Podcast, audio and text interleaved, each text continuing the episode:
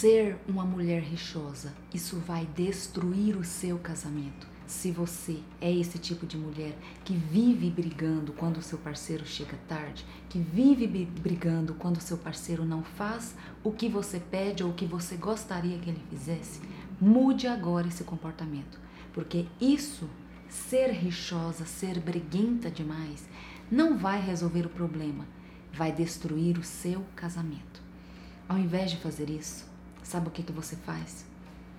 Foca na solução do problema Conversa com sabedoria.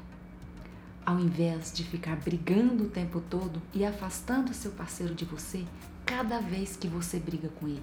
Faz isso e depois me conta o resultado.